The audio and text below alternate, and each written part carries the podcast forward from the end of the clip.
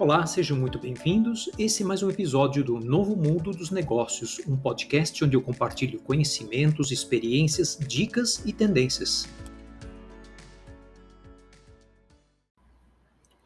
Esse episódio talvez venha contradizer um pouquinho o que é o próprio título do meu canal de podcast. Né? A pergunta-chave é, afinal, o que, que, de fato é novo no mundo dos negócios, o que, que é velho no mundo dos negócios? Né? Eu decidi gravar a sessão de hoje inspirada por uma conversa que eu tive nessa semana com um amigo que é um C-level de uma grande empresa multinacional.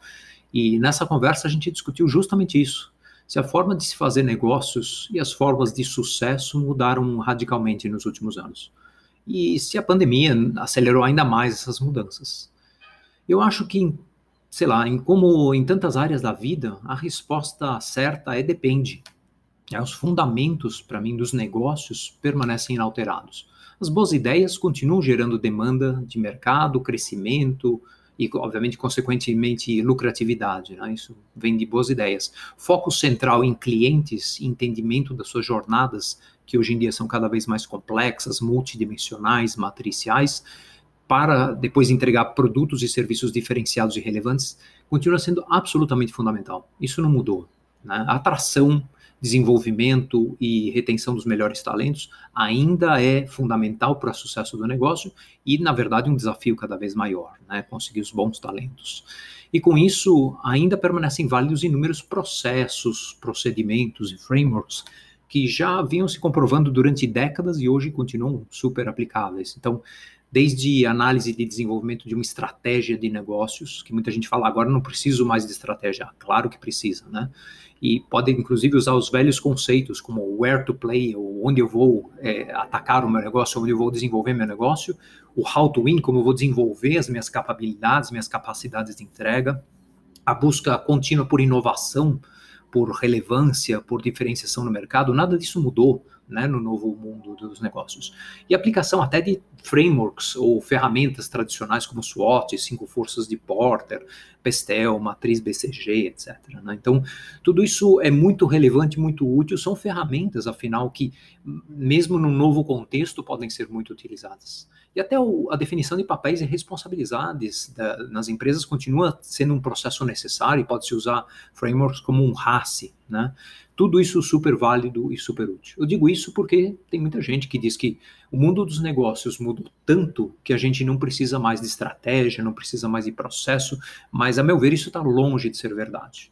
Então, na verdade, o que, que mudou? O que está mudando hoje? Né? Então, vou falar de alguns pontos, obviamente tem muito, muitas outras coisas mudando, mas vamos falar primeiro de velocidade. E por trás de velocidade, o que está impulsionando isso de uma forma tão acelerada? As novas tecnologias, a internet, obviamente, e o acesso mais democrático à informação. Ainda mais impulsionados pela pandemia e a necessidade de transformar, por exemplo, canais de venda e serviços em canais digitais. Então, velocidade é a primeira mudança e essa não vai voltar atrás. A velocidade tende a aumentar cada vez mais. Segundo, uma cultura de adaptabilidade, de testar, de aprender, e, sem dor, sem sofrimento, é, realmente aprender rapidamente e implementar os aprendizados dos seus testes. O terceiro, e vinculado ao ponto 1 um de tecnologia, vem um dos maiores aceleradores de negócio dos últimos anos, que é a transformação digital. E, e aqui em particular eu chamo a atenção para a automação de processos, inteligência artificial com aprendizado das máquinas, o famoso machine learning, né?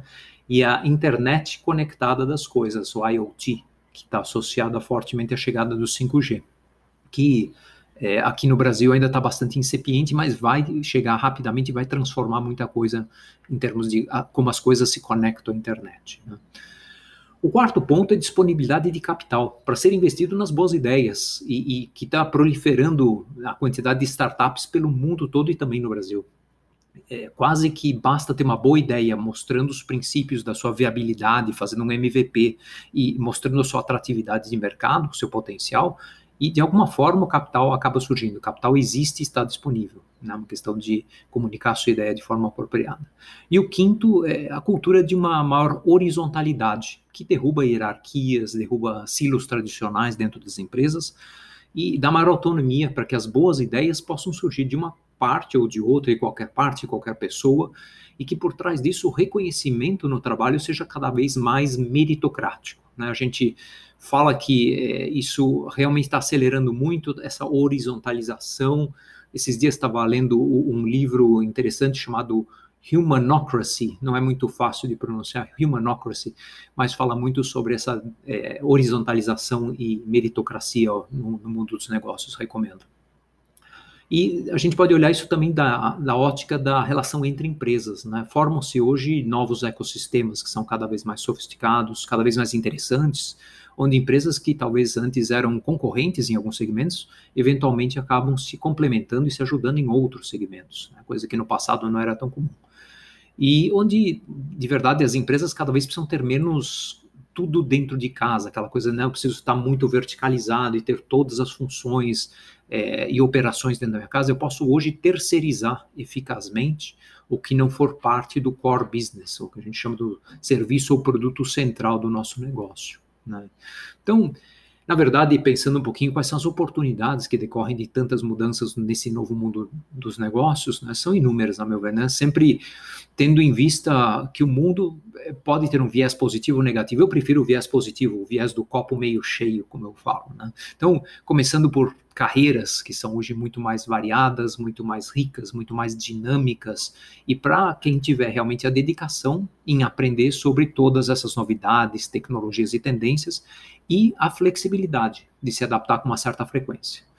E também é, as oportunidades para as empresas de se reinventarem, de se adaptarem, de realizar incursões em novos mercados, novos segmentos, buscarem novas parcerias, novos modelos de negócio. Então, essa flexibilidade para as empresas é fundamental. Então, acho que em resumo, a mensagem de hoje é: o mundo está mudando sim, está mudando cada vez mais rápido, existem fundamentos que ainda permanecem e devem ser perseguidos da mesma forma. E você, a sua equipe, a sua empresa não podem ficar presos no passado. Né? Curtam essa jornada de reinvenção, de aprendizado constante.